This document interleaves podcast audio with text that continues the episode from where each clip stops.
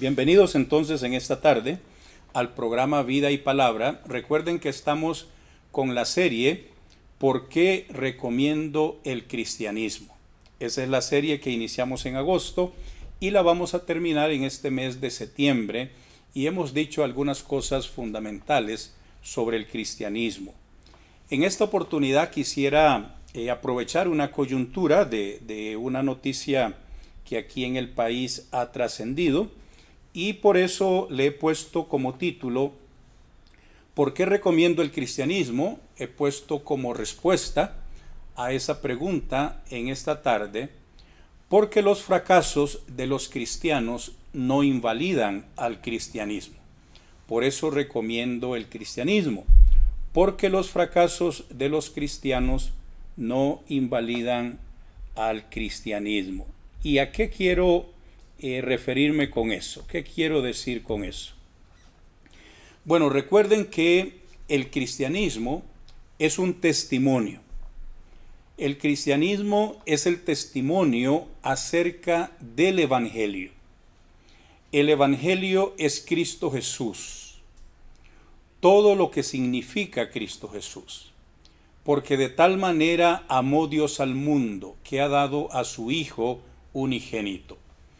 Todo lo que significa dar a su Hijo unigénito, todo lo que significa que Dios haya dado a su Hijo unigénito, todo eso es lo que significa el Evangelio.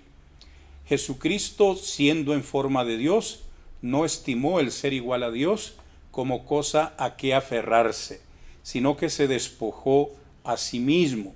Ahí comienza Dios a entregar a su Hijo, a dar a su Hijo su nacimiento, su vida, su vida sin pecado, sus obras, sus enseñanzas, sus milagros, y de manera especial su muerte y su resurrección por nosotros. Y luego de resucitado, el haber ascendido y estar sentado a la diestra de Dios, todo eso constituye el Evangelio. Por lo tanto, el cristianismo es el testimonio que los cristianos, que los cristianos damos sobre el Evangelio. El testimonio que las escrituras dan sobre el Evangelio. El Evangelio es Cristo Jesús. Eso es el cristianismo. Entonces el cristianismo no es en primer lugar algo sobre nosotros, sino que es sobre Dios y lo que Dios ha hecho por nosotros y lo que Dios nos promete a nosotros. Entonces los fracasos de los cristianos, de nosotros los cristianos, no invalidan al cristianismo. En, las noticias en la última semana eh, ah, se ha contado eh, que un pastor y el nombre o la frase con que se identifica a este pastor lo llaman el pastor de los ricos. Y la noticia es que este hombre eh, fue condenado eh, a muchos años de prisión este, porque estaba haciendo cosas indebidas, no solamente desde un punto de vista moral, no solamente desde un punto de vista ético, sino también desde el punto de vista de la ley. Por lo tanto, fue condenado por sus malas obras. Por sus malas obras. Fue condenado por violación, fue condenado por abuso, abuso sexual, por abuso de, mujeres. Entonces, el, juicio tomó lugar en las últimas semanas y en los últimos días se habló de la condenación de este hombre por parte de eh, los jueces o el juez y entonces ya recibió una condena eh, para estar en prisión. Esto es muy lamentable, desde luego. Es muy lamentable para el mundo cristiano, me refiero, porque esta persona representa este, al cristianismo, representa a los evangélicos, porque se supone que estamos hablando de una iglesia evangélica y que estamos hablando de un pastor, por eso se le llama el pastor de los ricos.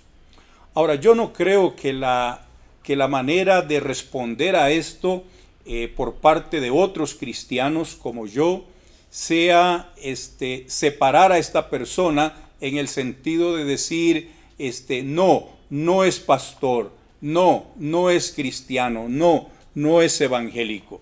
Yo creo que eh, es parte del movimiento evangélico y creo que es una realidad y creo que todos debemos aprender de esto en diferentes campos. Por ejemplo, están los que se han referido al tema, eh, hablando en general de el abuso, el abuso de poder, el abuso de autoridad, el abuso de la investidura que nosotros las personas tenemos como líderes cristianos, el abuso hacia las personas y el, el uso de la religión, el uso de la Biblia, el uso de la dimensión espiritual y de las necesidades espirituales de las personas para abusar de las personas. Y que esto sucede en las iglesias cristianas evangélicas también, como sucede en otras áreas de la vida en la sociedad. Eso es cierto y esto necesita ser desde luego reconocido y necesita ser atendido, tratado por cada uno de nosotros y en las diferentes esferas denominacionales, pastorales, familiares y desde luego, y, qué bueno, que cuando se eh, salen estos casos a la luz y que cuando se hacen las denuncias, qué bueno que haya inclusive hasta una condena de las cosas que la ley permite. O sea que este, es parte también la, denuncia ante nuestras autoridades para que sea tratado el caso también en ese campo cuando amerita desde luego, porque la ley legisla al respecto. Hay muchos campos, hay otros campos en los cuales se puede hablar de este tema. Yo quiero enfocarlo eh, ahora desde el punto de vista de la serie que he traído, o sea, ¿por qué recomiendo el cristianismo? Yo quiero aclarar desde un punto de vista bíblico, desde un punto de vista teológico, que los fracasos de nosotros los cristianos no invalidan el cristianismo, lo cual no significa desde luego que esto que estoy afirmando justifique nuestros fracasos, porque nuestros fracasos como cristianos, nuestros fracasos como cristianos, son responsabilidad nuestra. Entonces no es un justificar los fracasos, es sencillamente que como mi serie es por qué recomiendo el cristianismo, creo que es bueno entender el lugar eh, que la Biblia le da a los fracasos y hasta el anuncio que hace la Biblia de los fracasos. Por ejemplo, quiero que leamos Judas, que es una carta y que es un solo capítulo, Judas 1 al 25. Aquí en esta carta se habla precisamente, precisamente de líderes, de maestros, algunos falsos y otros corruptos. Por lo tanto, es una realidad que debemos de reconocer y que debemos señalar, porque la carta los señala. Los cristianos el día de hoy también debemos señalar precisamente estos fracasos y estas perversiones, no solo del cristianismo, sino estas perversiones del estilo de vida de nosotros los cristianos. Entonces leo Judas con ustedes. Judas, servidor de Jesucristo y hermano de Santiago a los que han sido llamados a vivir bajo el amor de Dios Padre y la custodia de Jesucristo. Que la misericordia, la paz y el amor abunden cada vez más en ustedes. Queridos hermanos, ardía yo en deseos de escribirles acerca de un asunto que a todos nos concierne, el de nuestra salvación pero ahora debo hacerlo forzado por las circunstancias, pues es preciso alentarlos a combatir en defensa de la fe confiada a los creyentes de una vez por todas. Es decir, no solamente lo que yo estoy afirmando en este programa, no solamente no es una justificación de nuestros fracasos, sino que más bien la palabra de Dios nos anima precisamente a combatir en defensa de la fe y eso significa exponer este tipo de fracasos por cuanto no estamos hablando solo de fracasos personales, que pueden ser algunos de ellos, sino que en el caso del ejemplo que he traído como eh, motivación para este mensaje, no son fracasos solo personales, sino que son abusos, son injusticias, son maltratos, son manipulaciones. Por lo tanto, necesitamos sacarlos a la luz, necesitamos denunciarlos, porque hay que combatir en contra de ellos. Entonces leo, y es que entre ustedes se han infiltrado solapadamente algunos individuos cuya condenación está anunciada en las escrituras desde hace mucho tiempo. Estas personas están en la congregación, estas personas están en la iglesia. El hecho que aquí diga que se han infiltrado solapadamente algunos individuos cuya condenación está anunciada, es la manera como el autor presenta a estas personas, pero no quiere decir que no sean parte de la congregación, claro que lo son. Son gente impía, que confunde la gracia de Dios con el libertinaje. Eso sí, vean, confunde la gracia de Dios con el libertinaje. O sea, claro que están hablando de la gracia de Dios, pero están interpretando que la gracia de Dios es libertinaje y que reniega de Jesucristo nuestro único dueño y Señor. Reniegan en la práctica, no en la doctrina, sino en la práctica. Aunque ustedes lo conocen todo perfectamente, quiero recordarles que si bien el Señor liberó al pueblo de la opresión egipcia, después aniquiló a los incrédulos. Judas está, es una carta cuyo mensaje está construido recordándole a los lectores el juicio de Dios en contra de aquellos que desobedecen a Dios, que tergiversan la palabra de Dios, que tergiversan la gracia de Dios y que por lo tanto tienen apariencia de piedad, pero son impíos. Que la vida de ellos contradice lo que enseñan y que no se someten entonces al señorío de Cristo. La carta de Judas está construida para recordarles el inminente juicio de Dios en contra de esas personas. Entonces es como advertencia, es como amenaza. Entonces Judas trae ejemplos bíblicos y algunos no bíblicos del castigo de Dios. Y a los ángeles que no supieron conservar su condición privilegiada y abandonaron la que era su misión, los mantiene eternamente encadenados a las tinieblas en espera del gran día del juicio. ¿Lo ven? Es ejemplo. Y Sodoma y Gomorra, eh, junto con las ciudades limítrofes, entregadas como ellas a la lujuria y a la homosexualidad, sufrieron el castigo de un fuego perpetuo, sirviendo así de escarmiento a los demás. ¿Lo ven? Un segundo ejemplo. Pues a pesar de todo, esos visionarios, ahora ya vuelve a estas personas que la carta está criticando, pues a pesar de todo, esos visionarios se comportan de modo semejante. Profanan su cuerpo, rechazan la autoridad del Señor, e injurian a los seres gloriosos. Distinto fue el proceder del arcángel Miguel cuando disputaba al diablo el cuerpo de Moisés. Ni siquiera se atrevió a lanzarle una acusación injuriosa. Simplemente dijo que el Señor te reprenda.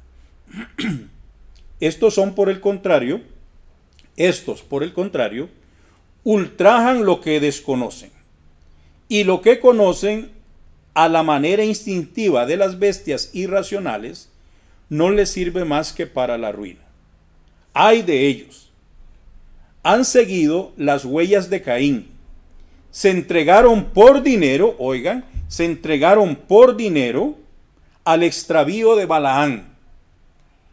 Y es que el problema del liderazgo cristiano, eh, y hablando de la iglesia evangélica, el liderazgo cristiano evangélico, es que hay muchos que andan en pos del dinero, así como otros andan en pos de la sexualidad.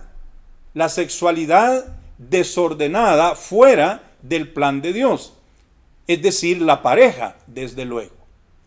Entonces, liderazgo fallando en el área del dinero, por amor al dinero, liderazgo fallando por los deseos sensuales en el área sexual y en el caso que hemos traído aquí, hasta cometiendo crímenes penados por la ley en el área sexual, en el abuso.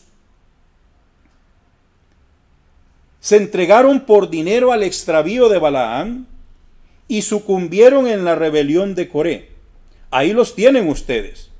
Son los que contaminan sus reuniones fraternales banqueteando desvergonzadamente y campando a sus anchas. Son nubes sin agua, arrastradas por el viento, árboles en otoño, pero sin fruto, definitivamente secos, arrancados de raíz. Son olas de un mar embravecido, que arroja la espuma de sus propias desvergüenzas, estrellas fugaces, cuyo eterno destino es la tiniebla sin fondo. A ellos se refería Enoch, el séptimo patriarca después de Adán, cuando profetizó, miren cómo viene el Señor con sus innumerables ángeles, para juzgar a todos y desenmascarar a los malvados por todas las acciones criminales que han cometido, para tapar la boca a los impíos que han hablado contra él con insolencia. Ahí los tienen, murmuradores, descontentos, libertinos, insolentes, aduladores y materialistas. Ya en el siglo I, cuando se escribe Judas, ya hay iglesias en donde líderes y maestros de esas iglesias están haciendo cosas parecidas o semejantes a las que se hacen hoy en día en el 2021 por algunos líderes evangélicos en iglesias evangélicas. Entonces, en primer lugar, hay que saber que estas acciones de los líderes no invalidan el mensaje del cristianismo, porque el mensaje del cristianismo no es sobre nosotros, eso en primer lugar. Pero en segundo lugar, que quede claro, no solo el juicio de Dios en contra de estas personas, sino el llamado a cada uno de nosotros, primero a no imitarlos, a no ser como ellos, y en segundo lugar, a denunciarlos. En segundo lugar, a denunciarlos. La iglesia cristiana tiene dos mil años de historia aproximadamente. Y ciertamente el cristianismo se presenta ante la humanidad en el siglo XXI como un cristianismo representado por diferentes confesiones.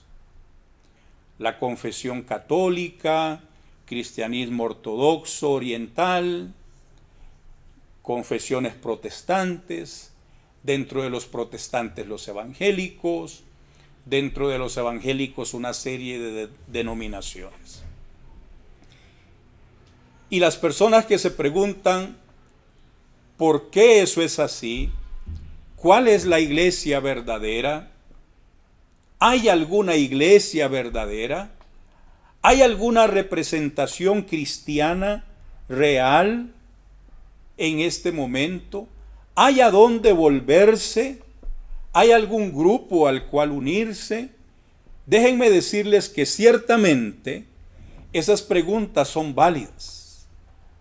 El día de hoy ya no podemos dar por sentado que todo lo que se llama iglesia es iglesia. El día de hoy ya no podemos dar por sentado que todo el que se llama cristiano es cristiano. El día de hoy ya no podemos dar por sentado que todo el que se llama pastor es pastor. No. Hoy en día vivimos ya en otra situación.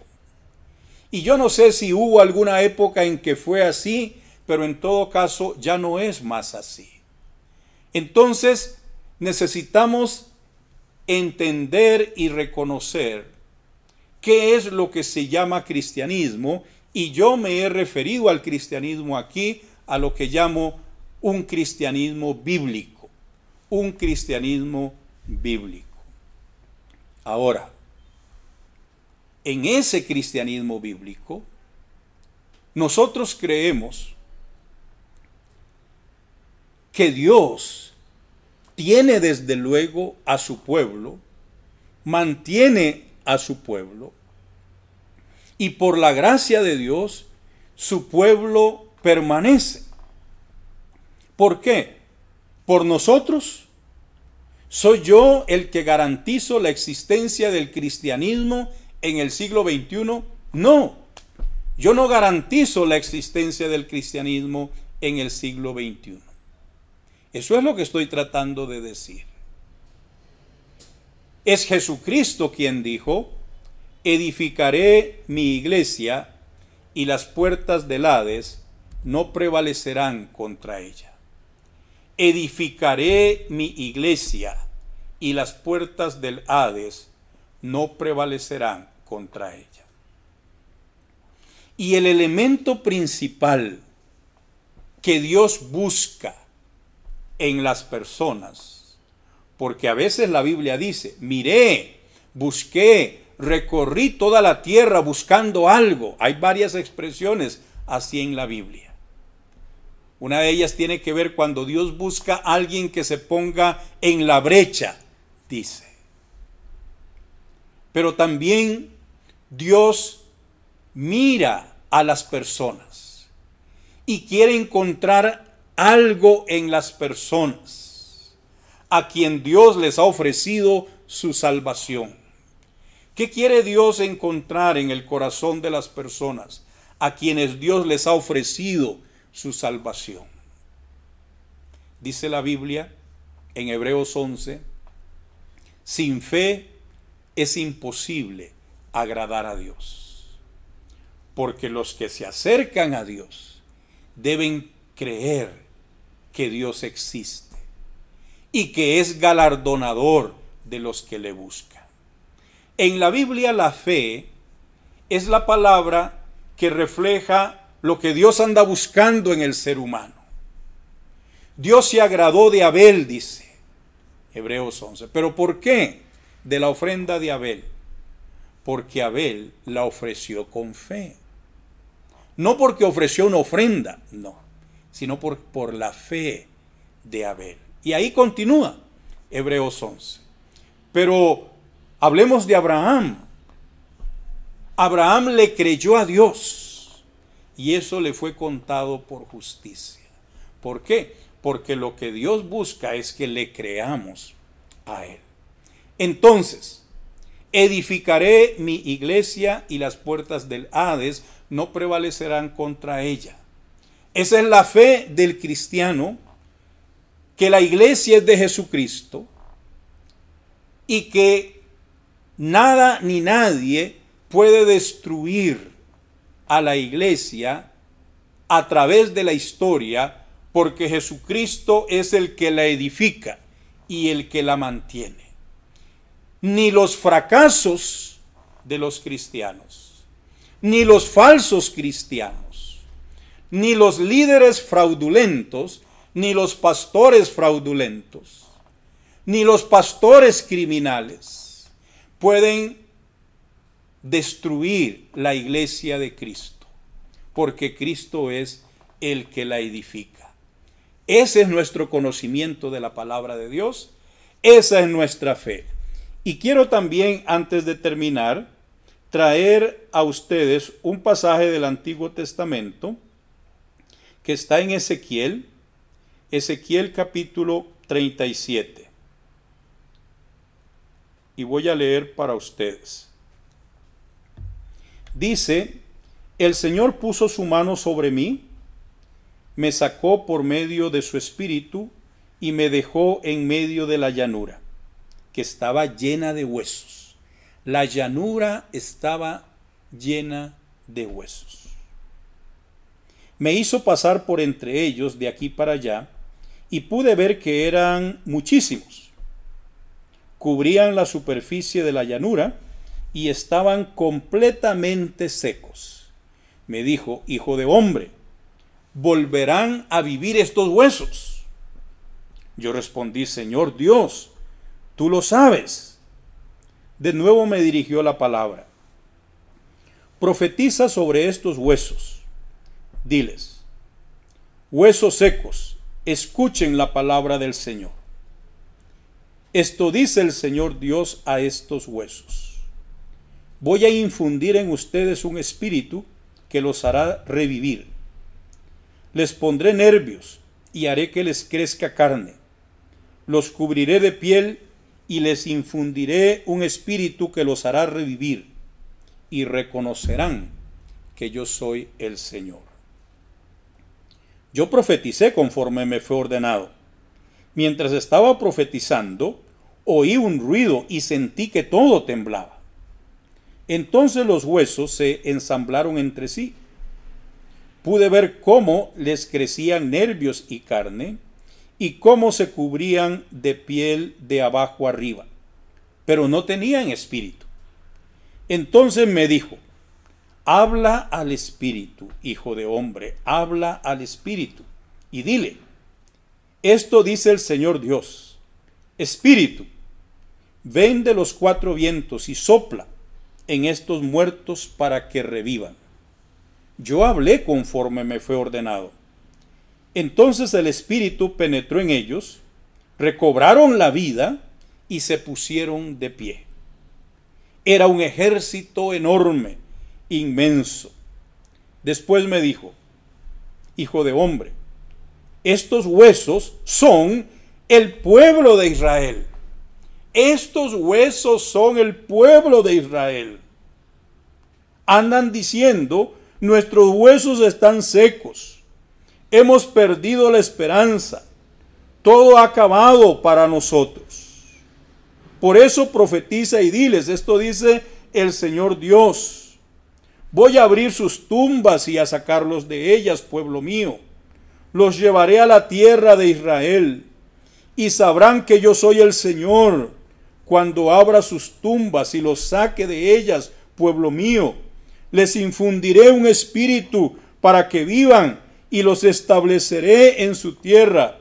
Yo el Señor lo digo y lo hago, oráculo del Señor.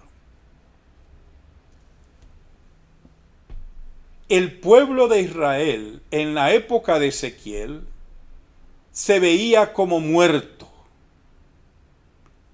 muerto, desapareció el pueblo de Israel a la vista de los mismos sobrevivientes del pueblo de Israel.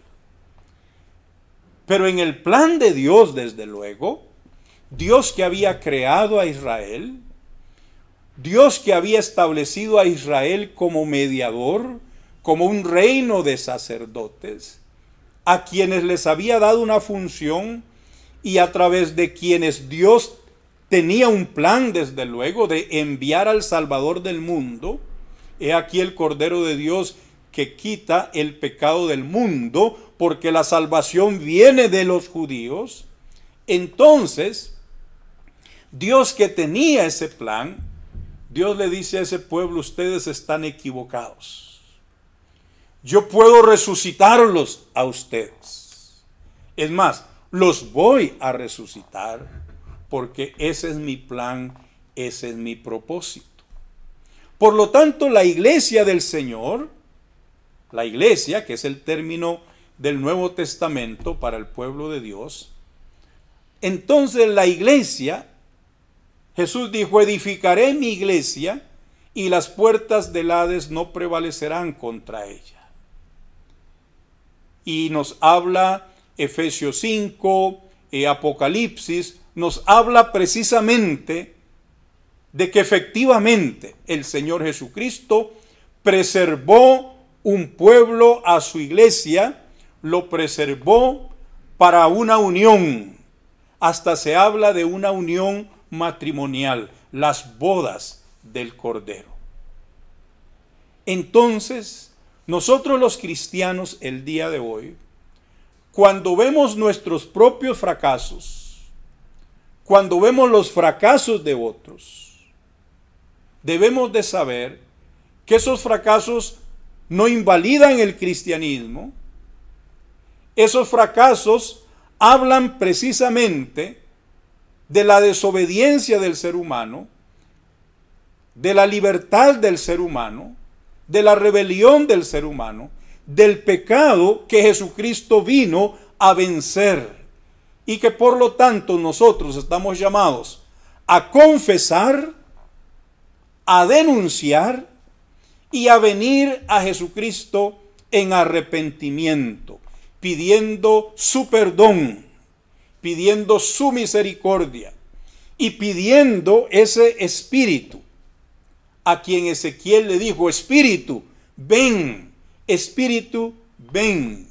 Nosotros debemos pedir que ese espíritu venga para que haya vida en nosotros y no muerte. Para que haya vida en nosotros y no muerte.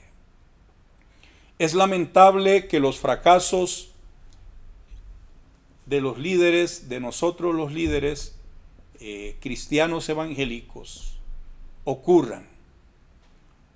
Lo que no debe ocurrir es, no debe continuar. Deben sacarse a la luz, deben denunciarse, porque eso requiere tratamiento.